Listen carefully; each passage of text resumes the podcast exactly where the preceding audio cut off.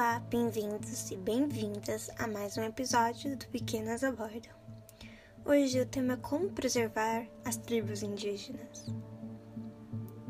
Genocídio dos povos indígenas é a destruição e genocídio das populações indígenas, entendidas como minorias étnicas cujo território foi ocupado pela expansão colonial ou pela formação de um Estado-nação, por um grupo político dominante como uma potência colonial ou um Estado-nação. O ritmo de crescimento da população indígena subiu a partir do, do fim dos anos 80 e hoje a média é de 3,5% ao ano, mais do que a média nacional, de 1,6%. No último século, uma tribo brasileira foi extinta por ano em confrontos pela ocupação do país. O número estimado, segundo antropólogos, provavelmente é maior. Hoje existe um risco real de extinção de mais de 15 tribos, incluindo grupos de índios isolados. Nos anos 70, o antropólogo Darcy Ribeiro estimou que mais de 80 etnias desapareceram apenas na primeira metade do século XX resultado do avanço da fronteira agrícola para o interior de São Paulo, Paraná e a região centro-oeste, corrida da borracha na Amazônia e a imigração da população para o interior. Em 50 anos, segundo estudos de Darcy Ribeiro, a população indígena brasileira caiu de 1 milhão para 200 mil pessoas. Os conflitos aumentaram nos anos 70 e 80, período de grandes projetos de colonização e investimentos de infraestrutura na Amazônia.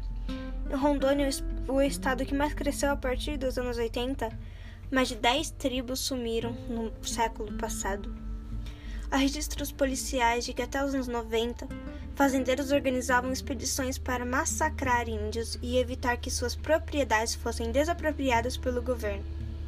Uma das tribos com data marcada para extinção é a dos Jumas, no Amazonas.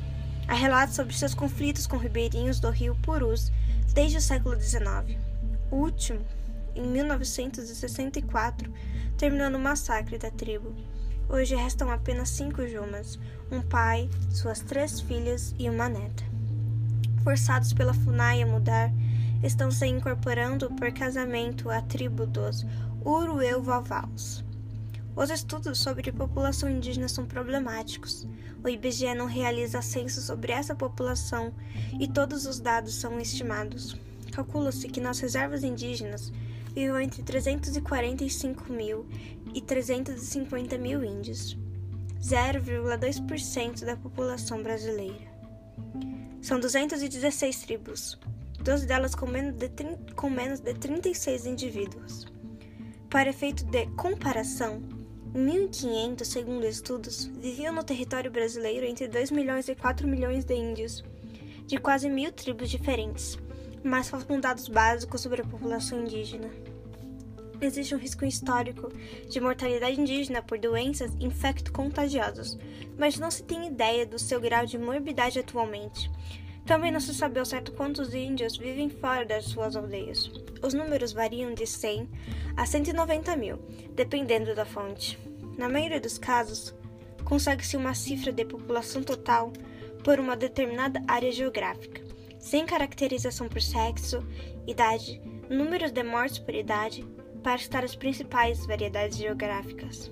Por outro lado, a metodologia disponível é adequada para populações de grande porte, o que não é o caso da maior parte dos povos indígenas, analisou a antropóloga Marta Ribeiro no livro, no livro Índios do Brasil, da organização não governamental do Instituto Socioambiental. No mesmo livro, a linguista e antropóloga Bruna Franchetto, do Museu Nacional, relaciona dados alarmantes sobre as 180 línguas indígenas. A maioria, a maioria é falada por menos de 200 indivíduos. É um número de falantes tão pequeno que expõe a maioria de línguas indígenas brasileiras na faixa de risco de desaparecimento nos próximos anos. Cerca de 60% da população indígena brasileira vivem em suas aldeias em uma relação de dependência e proteção dos recursos ambientais, Como guardiões da floresta, os nativos garantem a preservação da biodiversidade por meio de reflorestamentos e agroecologia. Por, por exemplo, no Brasil existem em torno de 305 etnias indígenas, segundo o último censo do Instituto Brasileiro de Geografia e Estatística. E este número ficará ainda menor se o, se o agronegócio e a pecuária continuarem crescendo. Em uma área de 242,5 mil hectares, no norte do Mato Grosso, a terra indígena Piripicura sofre com avanços de grileiros e madeireiros desde os anos 1980, que pode diminuir o número de isolados. O crescente desmatamento em 2020 coloca em risco não só a existência do povo, como as práticas de reconhecimento e respeito aos povos da floresta que levaram anos para serem consolidados. Esse foi mais um episódio do Pequenas Abordam. E se você quiser ficar por dentro de postagens, corre lá no Instagram Pequenas Abordam. Até a próxima!